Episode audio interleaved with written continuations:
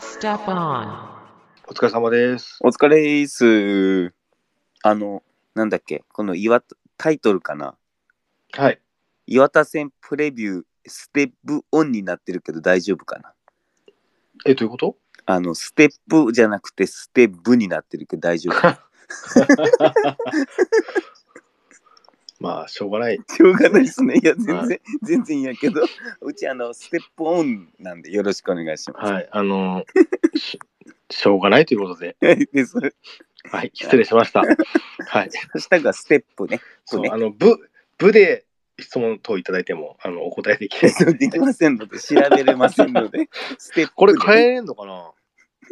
変えれないんじゃないまあいいけど、別に。あ、変えれる、変えれる、変えれる。あ変えれるんでよすかかったすいませんよかったはい。失礼しました。すみません、失礼しました。はい。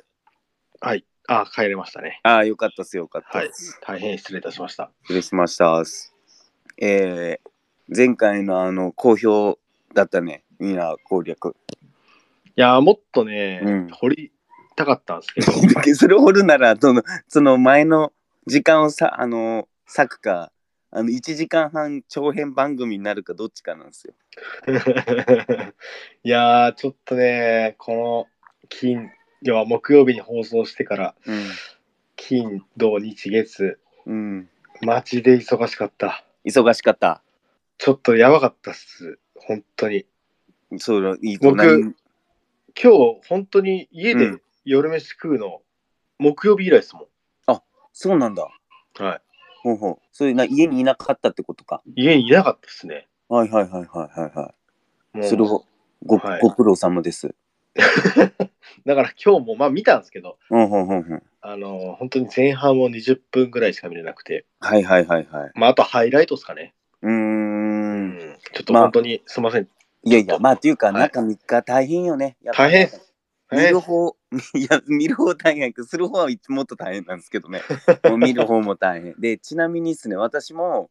この前のガンバ戦の後、はい。まあ、あのその日 DJ だったんで、はい。次の日の朝にちゃんと帰ってくる予定やったのが、はい、はい。次の日帰ってきたのが、次の日の夕方だったんですよ。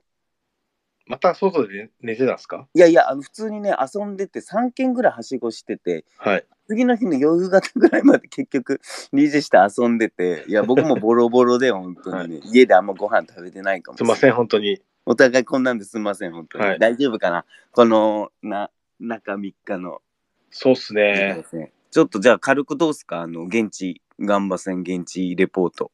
ガンバ戦ってどんなんでしたっけマジかそうもう3日も前ももう忘れてるもうしょうがないよね忙しいけんね ?2-0 で負けたやつですね。そうそうそうそううーん別にいいんだけど、まあそまあまんあなこのそんな振り返る振り返る必要もあるかないかまあいいんだけどさ別にどうすかどうやったっすか現地まあ、確率論としてはありえるんじゃないですかそういうのも。試合のことねはい。試合のことと、試合のことなんですけど。うんうんうんううんん。まあ、しょうがないんじゃないですかそういう日もありますよってうんうん思い,、思いましたけどね。なるほどねはい。うんでえー、まあそれを経て3日はい。ジュビロ戦はいどうすかジュビロちょっと忙しい中でなんかみえっ、と見たっていうのはそう、しかもさっき、俺8時半ぐらいに、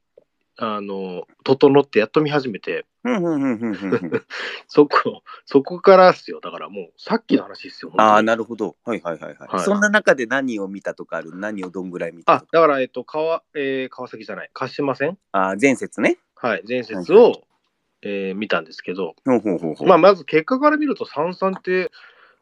お岩田すごいじゃんと思ったんですようね。んうんうんうんうん。はいうんで、岩田全然見てなかったんで、はいはい。まあそうですね、何の情報もない状態からのファーストインプレッションとしては、うん。かなり開き直ってるなと思いました、えー、ジュビロがってことね。ジュビロが。うんうんうんうなんん。か、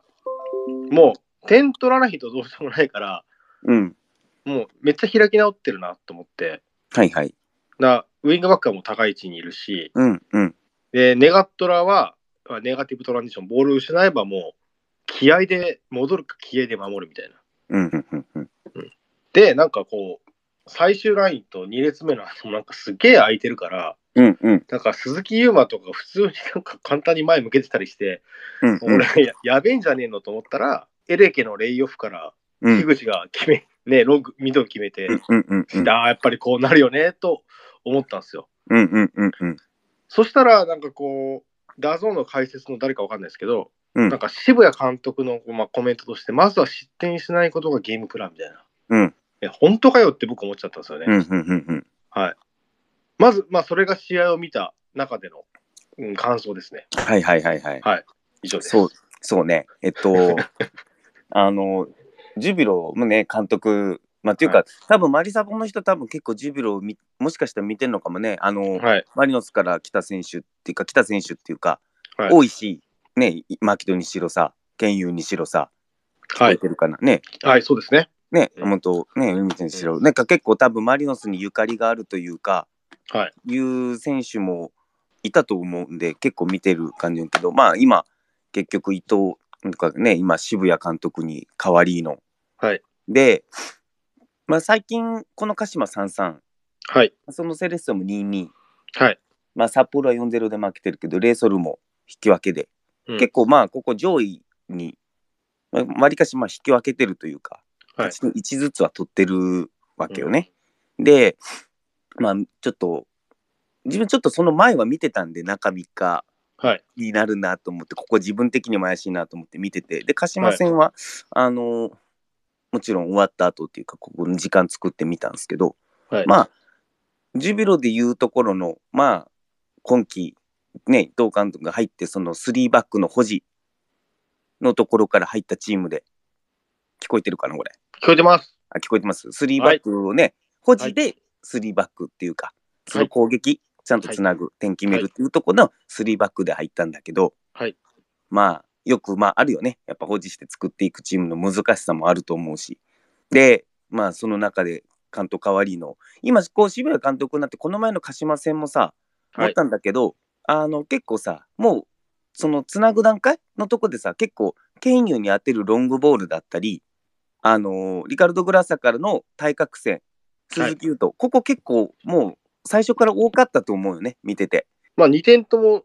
対角線ですよね。そうそうそうそう、対角線。で、あの、まあ、1点目は置いといて、はい。そうね。うん。で、この結局あ、さ、 1ボ点ラン目チ、今、んあ、2点、あ、二点ともか、そうか。あの、PK、PK じゃなくて、PK が3点目ですもんね。そう、PK さんって目、最後そうだ、から前半の最最後やね。最初の2点ってそうですね、伊藤の対角フィードが1点目で、ん2点目がグラスタの対角フィードでしたうんうねん。そう、はいまあここまあさ今ちょっとさあのなんだろうダブルボランチもさやっとそんじゃなくなって上原はもう基本的にもう満弱必ずなんだけどでこう今このもう一人山本康介も戻ってきてで、えー鹿沼は前節セレッソ戦ので出場この日は停止なんだよね。でこの日はう上原と山本康介のでここは見せるんだけど、まあ、ちょっとね前後分断ビルドなんだよね。前が前後分断で見せて、まあ、いわゆる県有に当てたりここ対角線っていうのがまあ今結構この鹿島戦でも攻撃として多かったのよね。うんででこの対角線で当てた時に、まあ、もちろんケインも当てた時にだから基本的にここまずどちらかというとこの鈴木がいてで杉本もね今ヒートマップでも現れてるんだけどどっちかっつったら、えー右側の方で寄って受けること多いのよね。だからジュビロはまず右側の方で集める。で、まあ、コメントでもあるんだけどあの右の車道で入ってる山本宏樹から多分今ここ攻撃の中でかなりフィットしててで杉本が受けたとこでも車道で受けるし相手のライン間一番嫌なとこで受けるのはとってもうまい選手やと思うし、まあ、それがいるおかげで対角線鈴木が持った時にそこのいいつなぎ役飛び抜けるのもあるしでそれに連動して金子も同じような車道、ね、間で受けてここのリンクにもなるしでそこで右で作って今度逆の左に展開松本雅也に展開して右に振って左に振って決めるっていうのは今のこのジュビロのその鹿島戦でも多かったけどまあ一つ点決めるパターンなんだなっていうのはちょっと見てて感じたんですよ。はい。うん、っていうのはだからすごい攻撃はねなんだろうねこう論理的で今選手入ってる配置であの点取れるし点取ってるしそういうちょっとリズムは出てきたのかな攻撃に関してはっていうのはちょっと思ったのよね。で鹿島が442ブロックっていうのもあってそのシャドウがしっかり間を取って、まあ、や山田ここ金子はキーだと思うけどでここ上原とさ山本ダブルボランチがどっち結構どっちもボランチ化して降りるのね。でキーパーも使うし、三浦も使うし、っていうところで結構、なんだ、特にこのリカード・グラスは対角線とにかくうまいよね、見てて思うけど。うんあの、どの試合も大体ロングボール10本以上やっぱ記録してんだよね。で、やっぱこのリカード・グラスさんの対角線、ここっていうのは一つ、こう、前後分断をやる上で、まあちょっと札幌に近いのかもしれないけどね、この一つ多分キーなんだろうね。彼はひ必要不可欠かもね。左でしっかり長いボールを蹴れる。で、右のとこ、マットもあるけど、どっちかって言ったらこの右のとこか、し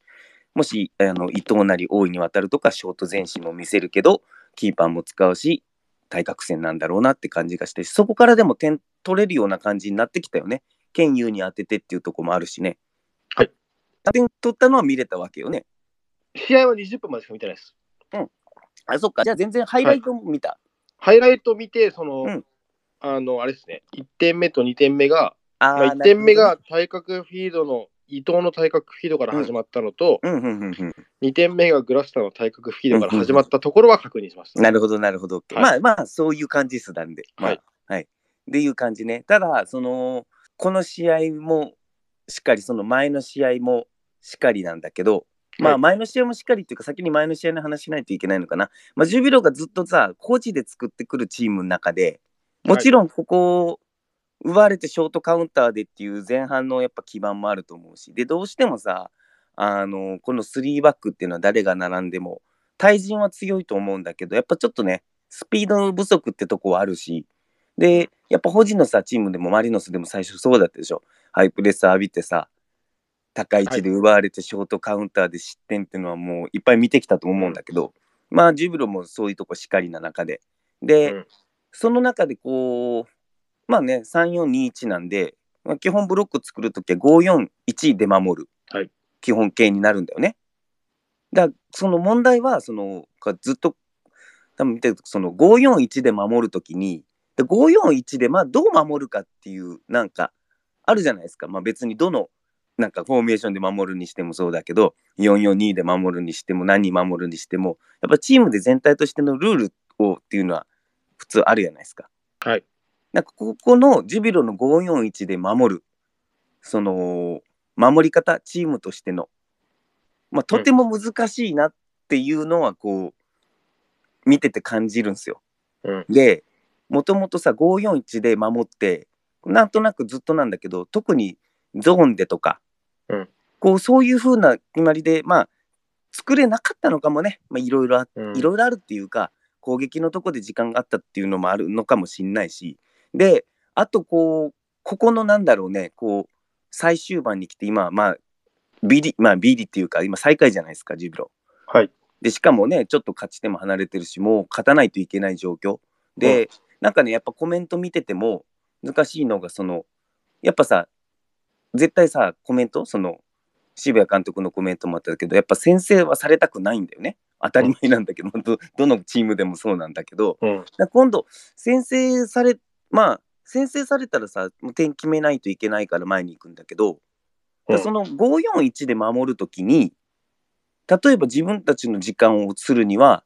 もちろん前から奪いに行く設計にするのか、それともある程度どの位置点でき取るのかとか、だから誰がプレスをスイッチ入れるのかっていうか、この541でつくのすげえ難しいなってまず感じはしたのよ。プレススイッチを入れる部分で。で、その、この鹿島戦さ、前半ちょっと面白いんだよね。前半さ、ちょっとハイライトじゃ多分ちょっと分かんなかったと思うんだけど、この日岩田が最初ね、541守備じゃないんよね。うん。で、あの541のとこの、えー右の車道に入る今度山田裕樹を1列前に上げて、532で結構鹿島を高い位置からプレスに行ったんですよ。はい。で、それによって結構これが、あの、鹿島もちょっと苦労したのね。うんまあ多分ちょっと思ってな、思ってなかったかもしれないしね。っていううんとこもあって、結構ここがね、しまあ失点はしたけどってとこはあったんだよね。で、うん今度後半になると、その532のこの山田の、で、これ面白いんだけど、532で右の車道の山田が前に出るからさ、この山田の背後っていうか、山田の脇例えのとこを、まあ、歌詞まで言ったらこれねごめん説明難しいんだけど左サイドバックの安西に渡った時に誰が最初にファーストコンタクトっていうかプレスに行くかっつったら3人の中盤が横スライドするんじゃなくって、まあ、インバックの鈴木が前に出てきて対応するっていう、まあ、形を前半から取ってたのね。うん。うんうんうん、っていう感じだったんですよ。で今度はこの鹿島が後半になったらまあいつもこうフリーマンになる鈴木優馬、うんこの鈴木優馬がこう意図的に山田の背後の位置に裏に位置するようにしたのね。はい。でかつ左サイドハーフの泉がこの鈴木優とピン止めすると。それによって鈴木優馬が山田の裏を使うよっていう感じをまずやってきたなって感じがしたのね。まあ最速よく後半すぐに得点取ったのもあって。で今度ジュビロがそうなると山田の後ろから起点作られて、あのずっと攻撃をされると重心も下がってくるっていう風になってきてでそうなると532が難しくなってきて今度54いつもの541やっぱ山田の背後が怖いから山田も下がって541ブロックになるんだけど今度はよくあるやつねその541のさこの1の杉本健佑のとここの脇のところからさ例えばセンターバックが出てったりとかした時に多分心理的な問題も自分の中では感じたんですよ。例えば、はい。ここで、まあ、今、その時はね、今のところジュビロがまだ1点リードしてる状況なのね、1点リード。ただずっとボールを保持されるような状況になってしまったと。で、その時にその、守れるっていうか、そこで守り勝てるマインドも、このチームには今年ほとんどなかったし、はい。で、じゃあどこでプレススイッチ入れるのか。だから例えばどこで共有し合えていくかっていうのが、やっぱどんどんどんどんこう、んなくなってきてるというか難しくなってきてるんだろうなっていうのはすごく見てて感じたんですよ。で、例えばさ、この権威の脇を取られて、じゃあボランチの上原が出てくと、うん。はい。プレスかけに行くとあんまりしその、どんどんどんどんね、前進されるの困るから、権威の脇を。うんで出ていくとしたらこの上原の空いたとこをどうするかだからこう全部後手後手なんよねその後後ろが後手のようになって出てくるとかな感じなのに例えば上原が出ていくからこの左の松本雅也が締めるとか例えば逆ねグラッサが前に対応した時に松本が脇を締めるみたいなのはチームとしてやっぱりなくってでもそれはなんとなくこうゾーンディフェンスみたいな守り方を今シーズンしてなかったとこもあると思うし、まあ、ここの終盤に来てそのメンタル的な問題守って勝たないとっていうかでもそれも難しいしでもどっかでずっとその時間を作るわけにもいかないボールも奪っていかないといけないっていうのがこうここで一歩一歩いっちゃって中途半端になっちゃってチームとして連動してなくって結局ずれてずれて、ね、さっきみたいにあの54のわ間がどん開い開く瞬間すごく開く瞬間が生まれたりとか逆にぺっちゃんこになりすぎてっていうそういうアンバランスな541の守備、まあ、541の一番悪い守備みたいなパターンうにジュビロはすごくなってるなっていうのは、どの試合も共通して感じたんですよ。うん。だからジュビロはあの今んとこ勝ってても難しいし、まあ負けてた方が下手したら割り切れるのかなって感じはするぐらいどっちかと言うたら、うん。うん。ま、負けてる時の方が点取らないといけないしっていう部分なマインドになるのかもね。勝ってるってもう勝ち癖。今年ね、守り勝ったっていう試合あるのかないのかっていうぐらいあるでしょう。なかなかこう難しいのかな。成功体験もないから。そこそこの一歩のずれ、あとゾーンディフェンスの構築がどうかっていうのはちょっと俺は何とも言えないとこなんだけど、そこがちょっとジュビロのこの541守備の難しさをすごく感じたかな、見てて。うん。うーん。うん。この鹿島も最後、ね、本当最後の最後なんやけど追いついたのね。はい。あのまあそんなに偶然ではないのかなって感じはこのうん。ジュビロはするけどななんとなくだけどじゃあその前だから前から奪いに行こうっていうのでこの鹿島戦は山田を宗弘樹を一つ前に出して、うちょん。っと高い位置から奪いに行こうっていう姿勢とちゃんとこう準備はしたと思うのよね、うんだけどそこの結局無理な部分山田の裏の部分を突かれちゃうといつもの541に戻っちゃうでその541のとこでどんどんずれていく誰かが出てっても埋める構造じゃないっていう感じなのかなって感じはしましたずっと見ててはい。うーんって感じなんですよありがとうございます。うーんですまあそうよね、ここはあの、そっかハイライトしか見てないけん、あんまり、そ うよね、感想として難しいよな、喋ることね。すいません、本い当やに。いや、言ってよ、いや、言ってよ、中、中3日だもん、中3日。もはういマジね、ほんと大変よね、中3日、本当に。そうっすね。うん、だと思います。で、いやなんか、うん、はい。あ、ごめんごめん、どうぞ。いやな、んえかえっすよいや、全然なんもないです、僕。うなんんもないですよ。はい。で、じゃあさ、そうなるとさ、明日どう、どうなるでしょうみたいなとこ、中3日でね、はい。こうあると思うんだけど、まあ、あの、ちょっと自分考えてみたんですよ。はい。えー、ふと、前回の対戦ってどうだったかなって、ちょっとね、き記憶に結構あって、前回対戦が。いや、全然覚えてないな。はい、5月29日です。記憶をたどって私調べたんですよ。は調い。べたっていうか思い出した勝ったののだけ覚えてんな。そうね、勝ちました、この日。えー、そうっすね2-0です。はい。はいえー、っと、確かに、テルと、えー、レオセアラのゴー一点も思い出せない。ちルです。でょっと、ハイライト見たら思い出せるんですけど、はい。はいこの今日聞いてる人で、えーこの時の試合を覚えてる人いたらなんか適当にステップオンでコメントくれたら、えー面白いんですけど、えーどうおあのオジエさんこの日前回対戦の試合覚えてます全然覚えてないです。そうね5月29日だもんねいや、いつもやったら見るんですよ。なんか前回対戦とかも。んああ、こんな試合やった、みたいな。メン,、はいはいはいメンバーもこんなんやったな、みたいな。うんうんあるんですけど、うんマジで覚えてないですね。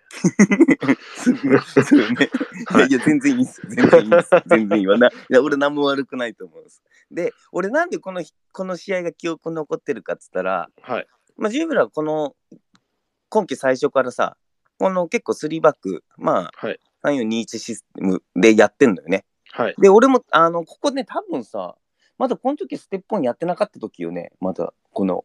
プレビュー。え、えっとね、この時は多分、えっと、なんか言い方悪いですけど、サボってた時期じゃないですか。サボってた時期かすいませんでした。サボってた時期ですいませんです。ごめんなさい、はい今謝っておきます。はい、あの、えー多分、そう、お小沢さんも忙しくて、じゃあちょっとしばらく、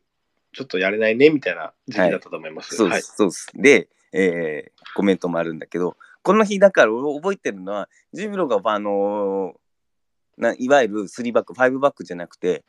4バック、433プレスで来たのよね。だから俺覚えてたの。だから覚えてたの。あ、違うやん、今日ジブロ5バックじゃねえやん、みたいな。で、このジュビロがフォ、えー、433で来て、まあ、いわゆるちょっと、まあなんだろうね、外切りみたいな感じで、中でちょっとね、センターバックからの出どころから高い位置で買っていってショートカウンターっていう意図を持って守備でうーん。入ったの、はい。入ったの。で、ジュビロが、だからいつもの541というか、5バックじゃなかったわけね、この試合ね。あ、そうなんですね。そうそう。で、うんこの、まあ、この5月のはね、まだ時点だけど、だからその時のね、こう、コメントとかをこう見ると、こうやっぱマリノスに対しては、こう引いて元からもう多分マリノスに対してある程度保持、まあ、保持っていうチームがありながらでも、相手の方が、まあ、マリノスの方が圧倒的に持たれるっていう予想もついたと、想像したと。はい。で、そうなった時に、で、かつ自分たちが、こう、低いとこか、引いて守るっていうのもなかなか難しいと考えたと。はい。でなるべく高い位置からこう圧力をかけて、ショートカウンターの構造も作っていかないとっていうか、高い位置からやっぱ圧力をかけて、ずるずる下がらないようにしないといけないっていう、その時のこうコメントがあって、はい。でその通りのまあプランだったのね。まあ、そのとで、来たわけね、高い位置の433で。はい。で、まあ、前半はこう0-0で終わるんだけど、で、まあ、そこ、先制点はね、ジョエルが高い位置を取って、まあ、ちょっと、今、なんだろうね、こう、この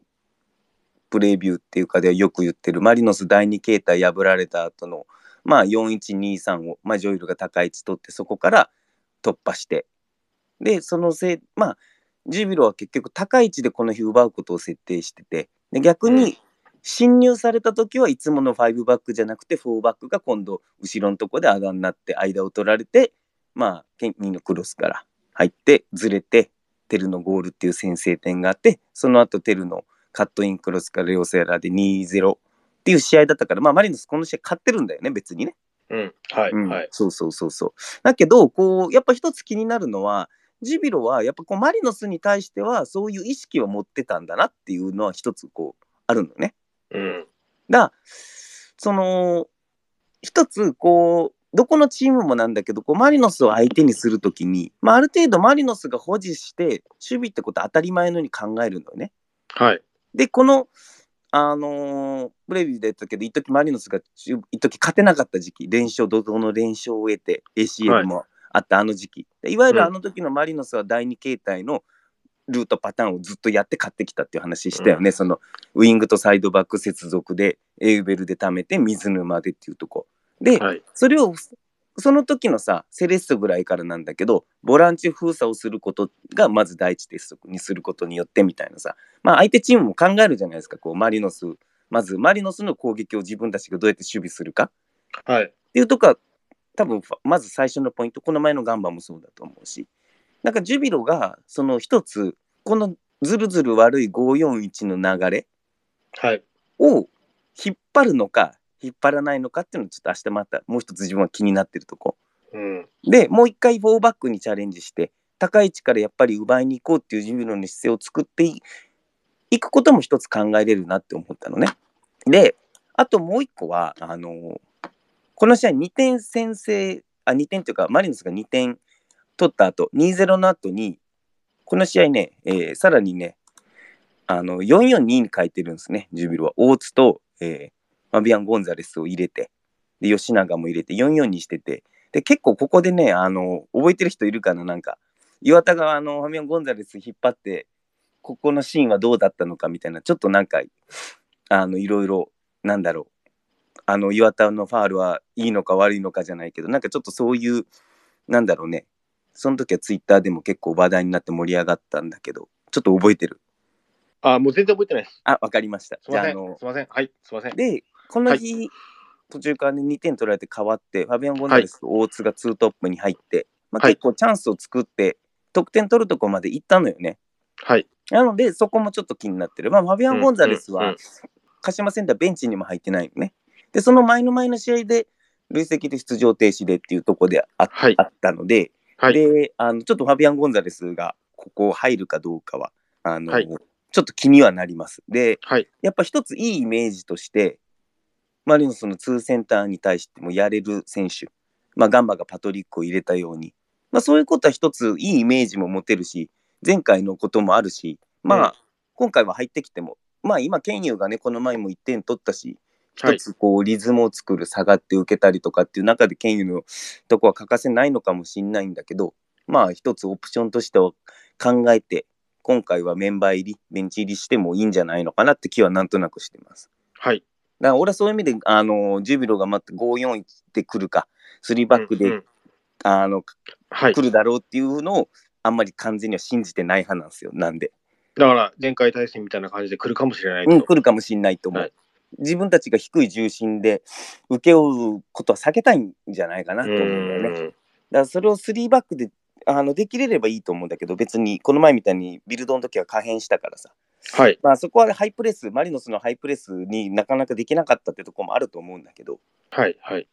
うん、まあ守備のとこでそういうふうに考えるってことは一つとして、案としてはあんのかなって気はなんとなく、ここまではずっとひたすら30分以上10ビロ10ビロ目線で話をしたことになるんですけどね。っはていい。う感じではあります、自分の予想としては。で、まあメンバーは中3日もローテーションしても、まあいけるんじゃないのかな。カヌマは復帰すると思うんで、うん。うん、まあ感じではあると思い、予想してます。はい。で、ここまでがジュビロの話かな。どうマリノスはどうしよう、次。中う3ん日。勝ちましょどうメンバーとかどう思うう。そのままじゃないですかそのまま中3日でも全然変えない。うーん。なんかどうですかね。なんかちょっとは意見ぐらい言えよ、お前。さすがにいや、うーん、どうなんですかね。リーダーまで、リーダーまでサボるつもり、ちょっと。いやいやいやいやいやいやいや、そんなことないですよ。別にそんなつもりは全くないですけ ど、ちょっと準備期間、あと30分欲しかったなと思いますけどあ、本当いや、でも、あ、じゃあ10時からにすればよかった。 いや、そんな、そうっすね。メンバー、メンバーっすかメンバー。いや別にうんいいんだけど。なんか変わんないんじゃないですかね。わかんないですけど。うんうんうんうん。いや、どわうかんないですケニーとか復帰、へキンケニーとか復帰するっていうニュースとありました。まあでも、別に連戦じゃないし、なんか無理して変える必要ないんじゃないかなと思いますけどね。なるほどね。はいはいはい。ははいいはい押す押す。まあ、俺も長戸エドアルと岩田ってとこは変わんないと思うけど、小池のとこは松原ケニーに変わるかな。変わった方が面白いかなっていうのはちょっとなんとなく思ってるんですけどね、今そ年。の、その、じゃあ、こその心を教えていただいた方がいいのかなと思います。はい、えっと、はいこれはちょっと、ガンバ戦の話しかり、えーこの岩田の後、はい俺がなんで岩田がよ4バック442をっていうのがあると思うんですけど、えーこの岩田の後に、ここ、明日でどうなるかって話にもなってくるんだけど、はい。えー浦和と神戸、はい。まあ、ここも442ブロックなんですよ。うんで俺このねあのずっとキャスで言ってきたと思うけどマリノスの一つこうマリノス対策じゃないんだけどねこう、はい。マリノスの攻撃のいかにはい。なるべくこうだ妥当にっていうか渡り歩くかっていうはい。こうの中で一つこうやっぱポイントはポケット封鎖とウイングサイドバック接続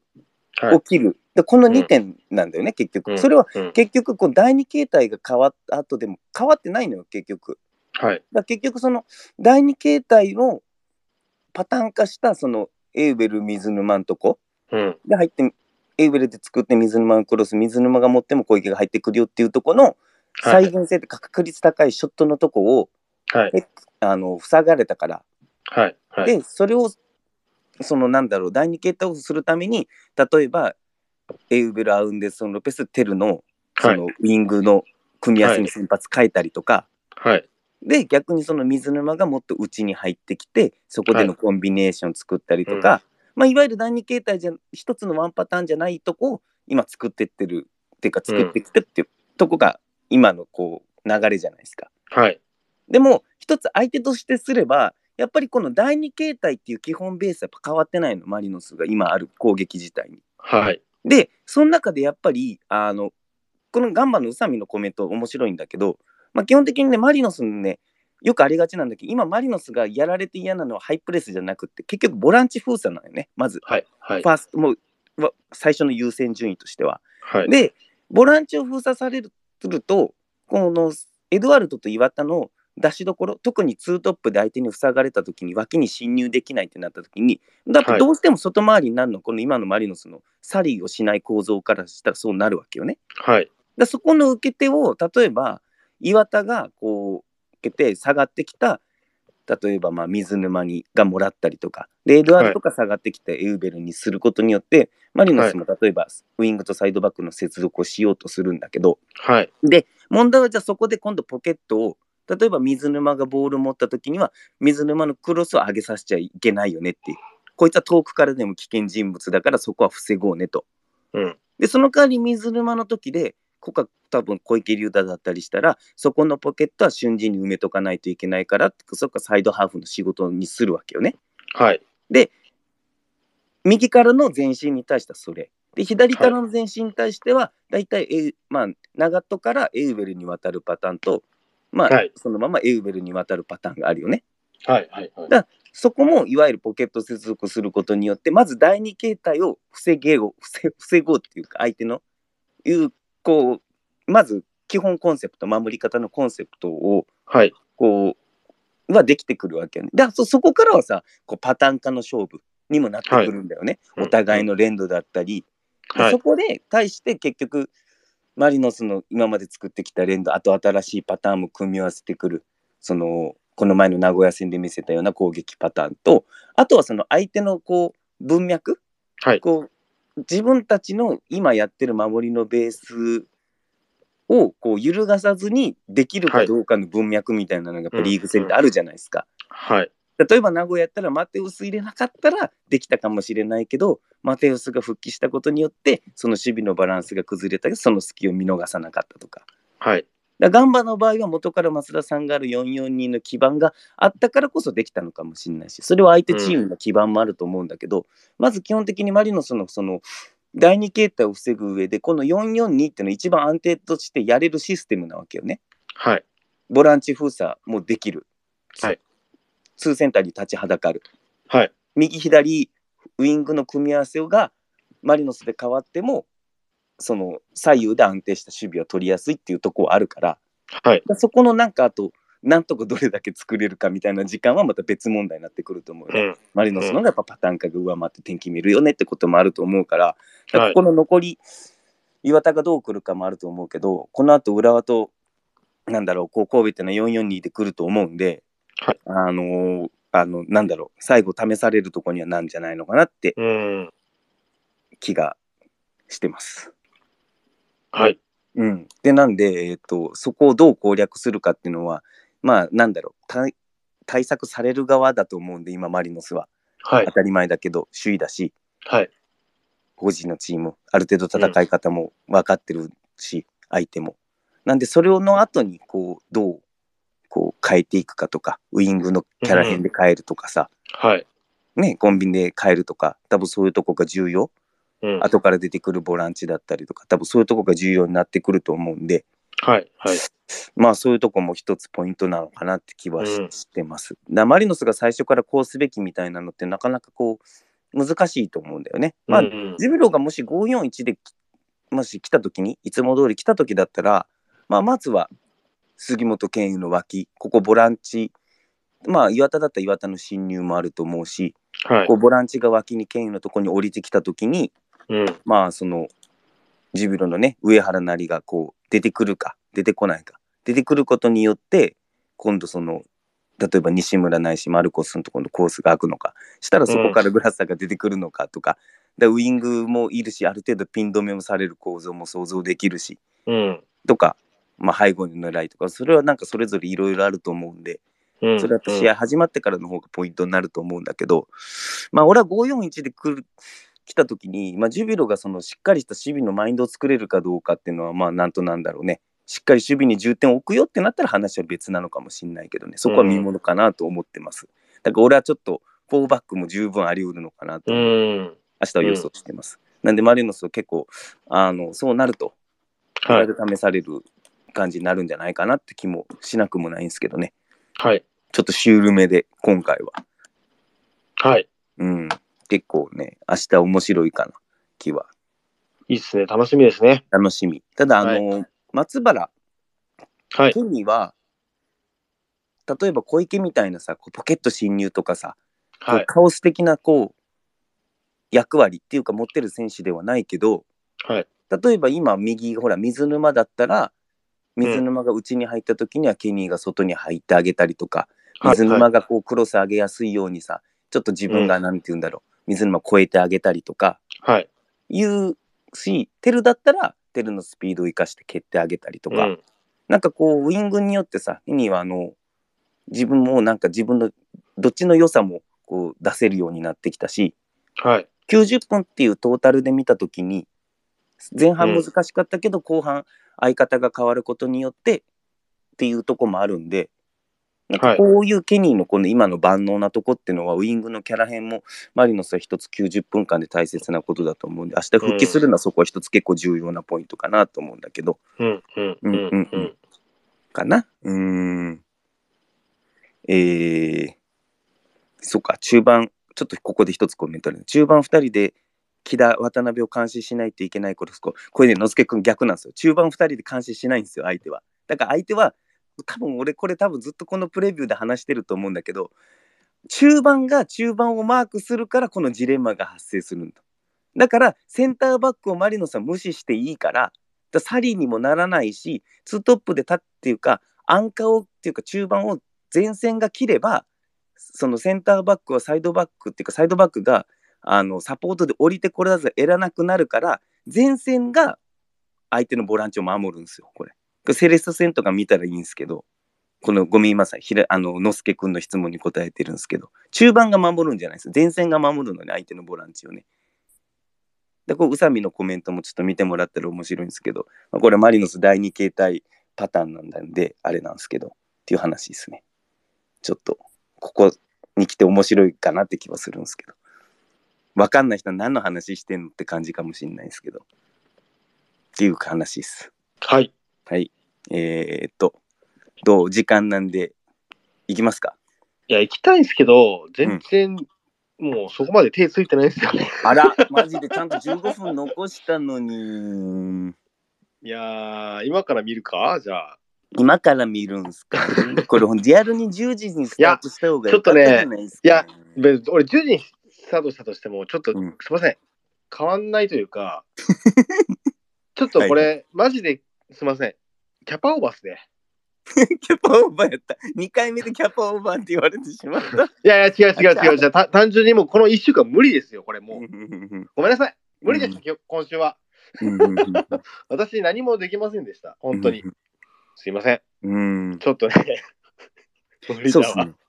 無理あ。の、じゃあちょっと、続きでちょっとこの質問を答えていきましょうか。よくサッカーで、今次の質問なんですけど、こう結構僕ありがちな、あの、よく考え方としてあるんですけど、その、ガンバは引いたとか、前から行ったとか、多分その、前から行くにしても、その、どういうメカニズムで前から行ってるのかとか、どういうメカニズムで後ろで守ろうとしてるかっていう、多分そこが大事だと思ってるんです、僕。その前から守るにしてもどこで制限をかけていく前からにしてるのか。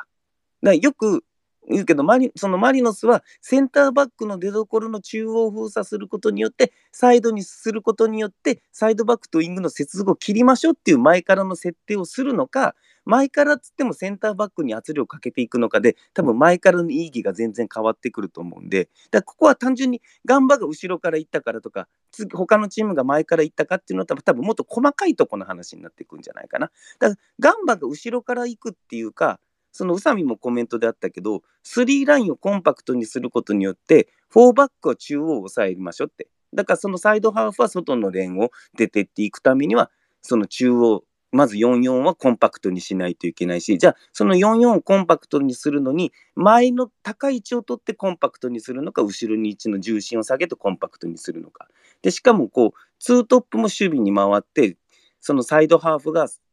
サイドバックこうフォーバックの脇に流れていくからツートップがじゃあそのサイドハーフのとこも埋めていかないといけないねってなると前の4と2の差も狭くなるから全体的にここは絶対距離感を狭めましょうってじゃあその距離感を狭めるとこをどこの最終ラインで設定するかっていうとこだと思うんですよね。っていう感じの質問で答えて今あの僕今時間作ってるんですよ OJ さんの。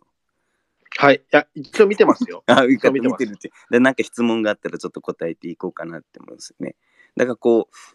今年やっぱずっとプレビューっていうかやるようになってきて、こうどのチームも当たりなんですけど、当たり前なんですけど、ジュビロもしかり、よく最近言ってるけど、なんで対角線構造を作って、わざと前後分断を引いてるかって言ったら、ロングボールが多いとか、うんぬんとかじゃなくて、だそういう構造で選手を設計した方が、今の自分たちは点取りやすいでしょっていう多分話だと思うんですよね。重量的にいろいろショートでつなぐのも難しいしってなってるしでマリノスも点取っていく意味で今の強みを生かすのにその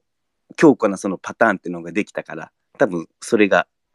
あのい良かったんですよエウベルもいるしっていうところでだからその例えばジュビロが前に行くにしてもセンターバックの出どころから行くのかある程度サイドバックを下げさせるための守り方をするのかそれともこの前みたいに外切りするのかっていうので全然その話は変わってくると思うんで、だ単純に前からか後ろからっていうのだったらまた別の話かな。もっと細かいポイントになってくるような気はします。いや、博多弁で話せないよ、そんなに。そんなに博多弁話さないもん、実際のとこは。どうすかあの、おじいさん、ちょっとは見れました。みんな、みんな、ありがとありがとうございます。今、ウィナーの時間作ってんの。ありがとうございま時間作ってす。んのほんとすいません。ちょっとうっす反省してます。いえいえ。えっとですね、ウィナーですか。ウィナー前回、すいません、本当に。すまあすいませんというか、まあ、そもそもマリノス勝ってないしな。でも、2失点するってのはね、当たってましたからね。あ 前回の話ね。そこはぜそこは前回のおさらいするんや、ちゃん と。試合のことさえして前回のおさらいしてくれんのに、なんとかちゃんとおさらいしてくるんや な。なるほ ど。 2失点するよっていうのは当たってましたから。はいはい、まあもう、そうですね。でも3点取ってねえじゃん。じゃあ3点でも取れたかもしれないじゃないですあ か。それはわかりました。ちょっとあの、なんかこう、一つは攻略っていうか、アドバイスちょうだいよ。ああ、そうっすね。まあ、結構ガチで計算しちゃうと、もう本当にね、前回もお話しした通り、控除率の関係で、うんガチで計算しちゃうとちょっときついんで、うんうん。やっぱり、えー今、オッズ見てます。うんうん。うん、だから3、2はやっぱ17.4倍つくんですよね。うんうんうんうん。で、えーその他の横浜 F ・マリノス勝利、まあ、2.3倍です。うんうんうんまあ、これはおそらくマリノスが4点以上取るんじゃないかっていうところで、はいはい。ね、人気が出てるところなんじゃないかと思うので、まあ、3、2はやっぱり今回も抑えた方がいいのかなって思うところはありますと。はいはい。なはいるほど。あとはだからそうですね、プレビューを絡めて言うのであれば、うん。岩田点取れますかうーん。じゃあ、岩田が点取れるかどうかってとこ。多分そこによっうんて変わってくるのかなっていうところですかね。うん。まあ、まああと、うん、はい、はい、はい。どうぞ。はいまあ、岩田が点取るには、まあ、自分たちで、個人で点取れるかって考えたときに、まあ、マリノスのこの、3トップはい、に、えー、3バックが噛み合って、まあ、ここ、ジュビロも可変して三浦入ってくるんだけど、うん多分今のマリノスのとこだったら、このセンターフォワード、多いを切りながらカバーシャドウで三浦はすると思うんだよね。はで、い多分このグラッサのところから切るっていうところは、このマリノスの右から始まるプレススイッチはあると思うんだよね。はい、この保持で、どんだけ、まあ、ある程度ね、この、なんだろう、対角線っていうとこは狙ってくるかもしれないし、こうダブルボランチが入るから、多う分両方、しっかりハイラインっていうか、しっかりスペースを消して、あのリスクを背負って、ここは2人、まあ、うん上原なり、鹿沼なりか分かんないけど、山本康生なり、この3バックシステムななんだけど、消していかないといけないと思うから、まあ、個人の中で岩田がどんだけマリノスのハイプレスをかいくぐって点取れるかっていう部分は確かにあるよね。うん結構、ジュビロはどの試合でもハイプレスは本当にあの苦しんでんすよ、札幌戦もそうだけど。うんうんなかなかシーズン通してハイプレスをかいくぐってってとこにはなかなか行き着いてないと思うんでそういう意味でそこの部分で点取れるかってちょっと難しいとこあるかもねだからこそショートカウンターっていう設計を取らず取る必要があるんじゃないと思ってるよね、だから点取るならショートカウンターだからこの前みたいなうん前前回の感じの方が想像はつくかなジュビロが点取るのはってイメいやージ PK じゃないその前の 2, 点二得点っていうところですよね。うんうんうんうんじゃなくて、あいやいやこの前回の5月みたいな戦い方ああはー、前前か回らの奪5う月か。そうね、はいショートカウンターをある程度構造に入れないとどって感じをなんとあなあ、くそっか。ごめんなさい。あの、そっか。鹿島戦はでもなんであんな流れから取れたんですかまあ鹿島がさこうわりかし4のセット守備じゃないですかここもはい。でセット守備になった時にやっぱこの3バックにちゃんと時間が持てたんよねうん。で時間が持てるとその準備できるしでしかもこのさやっぱりこうあ組み合わせもいいんだよねこう鹿島が結構さしっかりこう中に収束するようにブロックする中ではい。だからこの対角線もさわりかし蹴りやすい状況時間とはい余裕もあるし、でこうなった時にやっぱこのだいぶんこのなんだろうねこの山田裕樹とこのはい金子シャドウがこのうんうん鹿島の44の間を取るうん。ってとこでだいぶねこう威力を発揮したと思うのよね。だからこの岩田の3421の戦い方とこの鹿島のブロック442ってとこの組み合わせはすごく岩田にとって良かったと思はい。う。うん、だからそれがあったと思うね。うーん。うんうん、そういうことっすね。うーんそうすると、じゃあ、2得点は難しいんじゃないかみたいな話になってくると。はいはい。なるほど。じゃあ、3人は今回買わなくてもいいのかな でも、17.4倍ってでかいんだよな。でも分からんよ。あの俺みたい、うん俺みたいにフォーバックショートカウンターをまた予想してさ、ファビオ・ゴンザレスとかもどっか出してくんじゃないって考えたときにちょ、ちょっと分かんないですよ。はい、はい、はい。うん。その倍率買う、買っていい可能性をこのステップオン作ってんじゃないですか、今の。、まあそうっすね。だから倍率の観点から見ると うん3人はやっぱ買ってくださいっすね。やっぱうり。んうんうんうん。 3人は買ってくださいっていうところと、あとは、じゃあやっぱりガンバほ、ガンバみたいなセットプレーででも、まあ取れたりもするのか。まあ、ジュビロここ高いからね。うーん。さっき、あのー同じ44でも、さっきの質問、はい。その前から行くのか行かないかってとこで岩田がね一つ難しいと思うのはやっぱこの最終ラインのどうしてもねスピードなんてとこは絶対あると思うよね。はい。で高い位置から確かに言った時にそこから隙が生まれそうっていう質問はあのすごくあって当たってると思ってて、うんだから結、局、マリノスの場合その特にさっきケニーが面白いなって思ったのはその俺このガンバ戦っていうかジュビロ戦かはい。は、えっとまあ、水沼がフル出場してるというのもあるし、はい。まあ、ここわかんないけど、中3日だから、まあ、テルがここは右先発でも面白いのかなっうんと思ってて、で、まあ、ケニーが戻った時に、まあ、そのし高い位置が取った時にはその背後うんはい。いうとこあるしで前回対戦でもそこはあったのでうんうんうんうん。ケニーケニーから出るってとこあったと思うんであのうんだから前から来た時に背後にそういうスペースでこのコンビはそこも作れるのかなって気がするんですよねうんうんうんうんまあ、俺はかなりちょっとあのジュビロが541で引いてこないっていう あの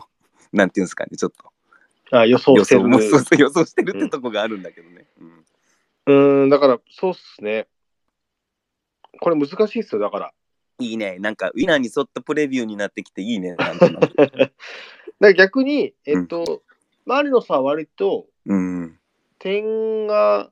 まあ、いいっす小田さんの、だからこのプレビューをまあ元にして予想するので、うん。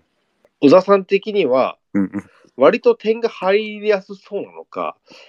入りにくそうなのかっていうと、今の話で言うと、多分入りやすそうな感じですよね、おそらく。ほうほうほうほう。違いますかいや、入ってほしいけど。入ってほしいよ。 いや、それ入ってほしい願望はありますよ、それあは。 そうだそうですよ。すいません。すいません。雑な言い方してすいませんでした。いやだから勝つのは前提ですよ。だから先ほどね、あの前回も話しましたけど、うん、まあそもそも。も18通りある中で、うん。えーまあ、我々は割のサポーターなので、うんうん。まあ、引き分けと負けは外せるよと。当たり前でしょ。じゃあ7通りの中から一生懸命考えましょうって話なんで、うん。うん、このウィナー会を設けた前回、もしくは前々回の名古屋戦、4-0で勝った名古屋戦、2-0で負けた、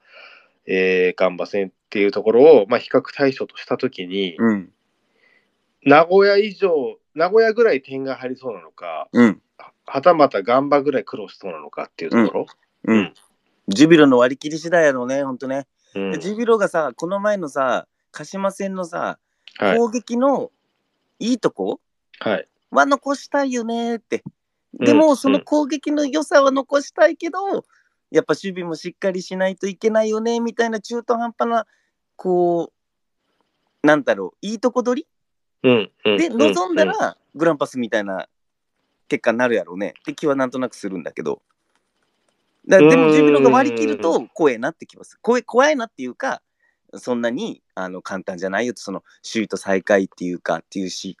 試合にはならないんじゃないっていうとこもなんとなくあるんだけど、うん。うん。うん。ジュビロがここマリノスだから割り切る可能性があるっていうふうに自分思ってるわけ。前回対戦の名残を考えた時にってことね。でもやっぱり今の話を聞くと、うん。その、美味しいところってやっぱ1-0、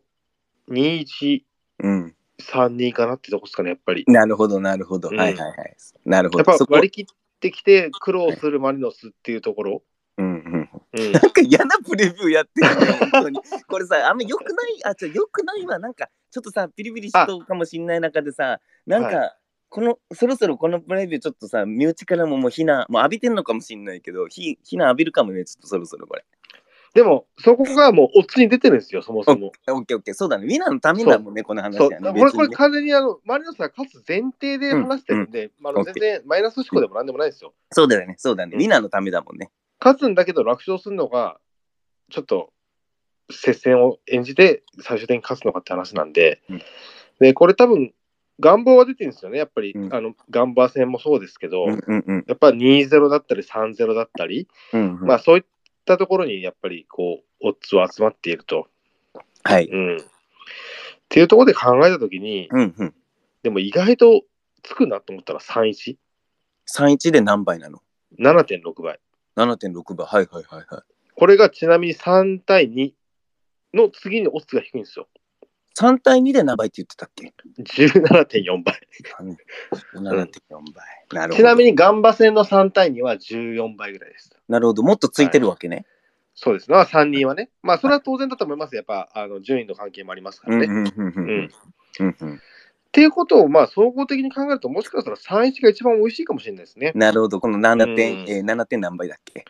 7.6倍。 ?7.6 倍。はいはいはいはい。なるほど。しかも、あの、現地で、こう、スタメン発表されてから買うのにも、なんかちゃんと正当性がありますな。そうですね。うん。だから、いいと思います。3-1、まあ、そうですね。今、この状態で進める、おすすめするのであれば、うんうん一番やっぱ3対1ですかね。3対1の7.6倍。はい。次が1対0の7.2倍。ふんふんふんふんふんふん。。で、その次に3対2の17.4倍ですねなるほど。 はい、また ここれれあもとねツイ、単純にそう、高いから、オッズが。なるほどちょっとツイッター後でまたお願いします。あ、わかりました。はい。はいはいでちょっとプレビューを踏まえて、小田さんの、えープレビュー踏まえてうんうんうんの、えーおすすめは3対1うんですね。3対1マリノスの勝利。うんうんうんはい。うんこれもいいっすよね。プレビュー的にも、あの、マリサポ的にもなんかこう、いい塩梅のとこなんじゃないですか。うん、そうだね。いいかもね。はい このまとめとしてもいいかもね。はい確かに。いや、俺もあの賛成します。はいはい。確かに、これはなんか、どうだろう。明日にかけてちょっと音下がっていくのかもしれないけど、うんうんううんん。今の小沢さんの話を聞く限りは、うんうん。これ一番美味しいオツなんじゃないかなと思います。はい。おいっす。以上です。って感じですかね。じゃあなんか、えー質問かなんかあれば答えていきます。答えていきますっていうのか、いきます。あ、ちょっと追加だったね。前節の鹿島やその前のセレッソ、柏との試合的に割り切って守るのは考えにくいかと。だから多分、ごめんなさい、僕が分かりにくい説明したのかなって思うんですけど、ジュビロ的には攻撃のためにやってる3バックっていうのがあると思うんですよ、根本的に。だから、その攻撃で時間をもっとそのいっぱい避けれれば鹿島戦のような前半にもできると思うしだからある程度532による高い力のプレス設計も作ってきたっていうのは多分そこの表れだと思うんですよだけどいろんなもん含めて541になった時の脆さはコメントインタビューとか見た時にも選手多分自分たちももうそれなんとなく思ってるんですよねどういうマインドで臨もうかなっていうところで迷ったというのがあるからだからその割り切るっていうのはねだどどこで割り切るかで多分ポイントは全然変わってくるなんかもう面白いですねそこも含めて楽しみです、うんだから基本的にジュビロが守りからこう設計するっていうのをあんまり他のチームではやってこなかったことなんですよね割りかし割りかし、うんただこの5月のマリノス戦の時には守りのことを考えてシステム変えたりとかしてたんでマリノスに対してはやっぱ一つ違う考え方持ってるのかもしれないしそのやっぱりこう J リーグを見た時に断続的にねチームとしてハイプレスに来るチームってやっぱないんですよね今シーズンうん。うんうん。今シーズンっていうか大体トータルとして例えば特にす相手が3バックに対して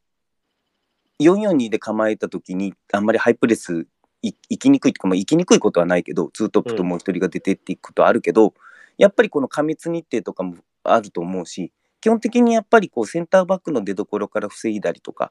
まあ、そういうとこでのこうブロック守備のチームがやっぱ多いんですけどうん。こう今 J リーグで見てて、まあ、オールコートマンツはちょっと話は別になるのかもしれないですけどまた別別分類になるのかもしれないですけど、やっぱこうチームとして90分間断続的にハイプレスに来るチームってのはやっぱ今季マリノスだと思うしうん。でその設計がさらにこう緻密になったとこってのは多分相手にとって嫌というか、まあ、それが周囲の要因だとも思うんですよねマリノスが。だからこのマリノスの今のところマリノスの守備っていうか攻撃を耐えるっていうか考えないといけないとこもあるし、保持するチームにとって難しいのはマリノスのハイプレスをかいぐくぐらないといけないっていうとこはあると思うんですよね。うん。うん。だからそれもあると思うんですけどうんって感じはします。はい。なんかあんのかな。僕の周りでは、今週この番組に対して、金返せという意見が殺到した。 だからあれでしょ、これ自己責任でしょ。うわアドバイスしてる、それ競馬の番組にクレームするのと一緒じゃないですか。ダメですよ、そんなの。あと、まだ、まだ1試合しかしてないから。そうそうそうそう。 そんなんで、結果で、ねえ、わかんないですよ、そんなの。うまだわかんないですから。んそもそも、そもそも控除率50%なんで、 あの、回収率70%とか言ったらすごいですよ、逆に、マジで。本当にだからももともとそこから話始まったとこだもんね。そうそうそうそう。本当そうっすよ。だからもう、そこ7、80%行くだけでも、もう全然いいし、そこを目指してるんでよろしくお願いします。はい。よろしくお願いします。はい。もう、なんかもう1時間超えたんで。あと、えー、明日どうするんですか、明日は。明日は多分、いけんのかな、俺。あ、わからんないんだ。まあ、一応、一応、あの、指定席、ああの、年付けなんで、あの、はいはいちゃんと席まで取ってんですけど、 はいはいはい。ぶっちゃけ、ぶっちゃけいけんのかどうかわかんないですね。うんうんうんあ、で、も、まあ少なくとも多分後半からは見れるんじゃないかなと思います。後半からは必ず行ける。と思いますね。あの、スタジアムに行けないことはないです。じゃあ、現地よろしくお願いします。はい。はい。大丈夫です。そこはお任せください。うんうん、はいあれ、明日どこで見ようかちょっと決めてないんですよね、まだ。